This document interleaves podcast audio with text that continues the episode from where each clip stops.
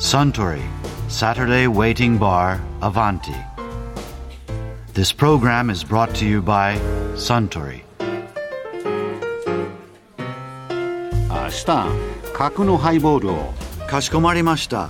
いやスタン映画にビートルズの楽曲の原版が使用されるとは驚きですよねノルウェーの森の話ですね。嘘ビートルズの演奏による原版の使用許可が出るのは非常に稀なことだそうですよ。ノルウェーの森って確か監督は外国の人でしたよね、ベトナム出身のトラン・アン・ユン監督ですね。へえ。ベネチア国際映画祭では「シクロ」という作品で金字師匠を受賞したこともあるそうです。ノルウェーの森だけではなく最近の日本映画ではキャストは日本人で監督は外国人という作品が増えているような気がしますそう言われてみれば中山美穂さんが主演した「さよならいつか」や堀北真希さんや松山ケンイチさんが出演していた「誰かが私にキスをした」も監督は外国人の方でした。でもスポーツの世界では外国人の監督っていうのはもう当たり前の感じですよね。うん。特にサッカーチームの監督とか。ですよね。あそうそう。サッカーチームの監督といえば以前湘南ベルマーレ監督の反町康治さんがこんなお話をされていましたね。監督になって反町さん何年目です？ちょうど10年目だ。いろんなタイプの監督やられたじゃないですか。クラブもやった。それから新潟で監督をやった後オリンピック代表の監督やられたじゃないですか。うん。スペイン語だとそもそも呼び名が違うぐらい違う仕事。でも日本だと監督という漢字二文字で同一視されてしまうやられてみて何が一番違いましたか？まあおっしゃる通りで明らかに違うのはクラブはこのメンバーで1年間やる。うん。代表はメンバーはいつでも変えてもいい。うん。選ぶことができる。うん。そうするとセレクトする。うん。これが大変な作業。うん。でアンダー23最終的にアンダー23、で僕が入った時アンダー21、うん。つまり21歳以下の選手をセレクトしてチームを作ってやると。でその選択するっていうのは非常にこれ気を使わなきゃいけない作業であってうん。一回例えば選んだだけでうん。選手がすごく良くなる場合もあるしつまり例えば自信をつけてうん。向上心を持ってやる選手もいればうん。選んだことによってピノキオになっちゃうそういう選手もたくさんいると。うんでそういうことまでもちょっと気を使いながら、うん。よし今のタイミングだなとか、うん。まだやめとこうちょっと焦らせておこうとか、うん、難しいですよね。だから呼んでピノキオになる選手が出てくる可能性ある一方で呼ばれないことで自信喪失して腐っちゃう選手が出てくる可能性もまたあるわけですよね。それはね本当難しいですね。あとはじゃあ誰でもセレクトすればいいと。自分が好きだからセレクトすればいいっていうんじゃなくて、うんその選手の将来性とか、う日本のサッカーを具現化できるような選手、うん。まあそれは結局フル代表、うん。まあ、その当時オシムさんでしたけども、うん。オシムさんと何回も話をして、うん。こういう選手を将来的に必要だから目をつけてやってくれと、うん。だからもちろん自分なりの理念もあるけども日本のサッカーのこれからを考えての理念うん。そこも結構気をつかなきゃいけないですね。で現時点でこれはいいなと思ってもでもこれ多分23年後になると厳しいだろうなって選手はやっぱり見て分かるんですよ、うん。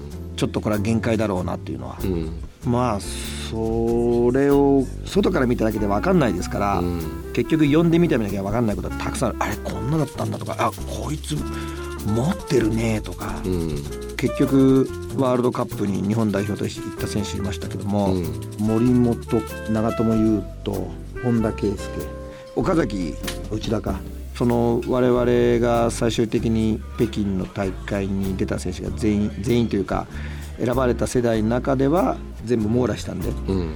それは非常に良かったかなというふうに思いますね。うん。まあワールドカップとまあオリンピックのちょっと違うところはこういう言い方をしたら悪いかもしれないけどもワールドカップはいい勉強になりましたっていう大会ではないと、うん。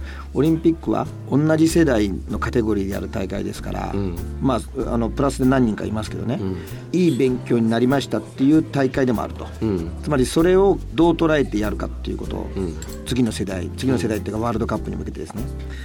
だから最後選ぶ時にはもうこのメンバーは最終的に日本のサッカーを背負って立つような選手で構成されなきゃいけないと、うんしかもワールドカップは23名なんですよ、ん。オリンピックは18名なんですよ、ん。キーパー抜いたら16名しか選べないと、ん。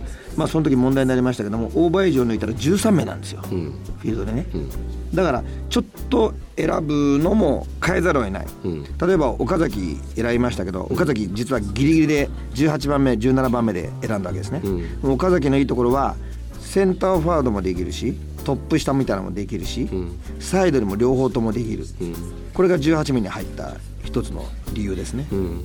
真ん中だけしかできない選手とどこもクオリティが高くてできるんだったら当然どっち選ぶかってそうなりますよね、でそういう集合体を作ってから18名って埋まんないですから単純にワールドカップだと一つのポジションに1人置いてキーパー3人置けばそれで入ってリストが出来上がるんですよ、単純にですよ、実はその単純じゃないんですけど、オリンピックの場合はまあそういう特殊性もあると。北京時点で全く持ってなかった子が2年後持ってるって言えるようになったわけじゃないですか。本田圭佑。あ圭佑ね、うん。圭佑はある意味まあエリートの集団でここまで来たっていう感じではあったですね、ん。でまあちょっと伸びしろがないかなと正直思いました。スピードの問題指摘なさってましたもんね反町さん。うん、ただそれをうまく活かせることはできなくはない。つまりそれは彼の持ってるパーソナリティとかメンタリティとか、うん。それで嫌われながらもできるタイプだなっていうふうに思ってましたね。あまあ中田秀みたいなところもあるかもしれない。ーうん。しかもチームの中で反さんのことを一番リスペクトしてたのは俺やとか言ってましたけどね。まあそういうふうに言うやつが他にいないってことですよ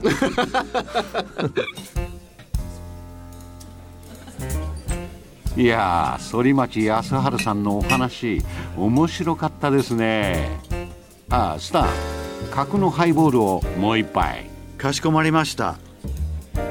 ところでアバンティの常連客たちが繰り広げる東京一の日常会話にもっと聞き耳を立ててみたいとおっしゃる方はよかったら土曜日の夕方お近くの FM 局で放送中のサントリーサタデーウェイティングバーをお尋ねになりませんか？きっと耳寄りなお話が盗み聞きできますよ。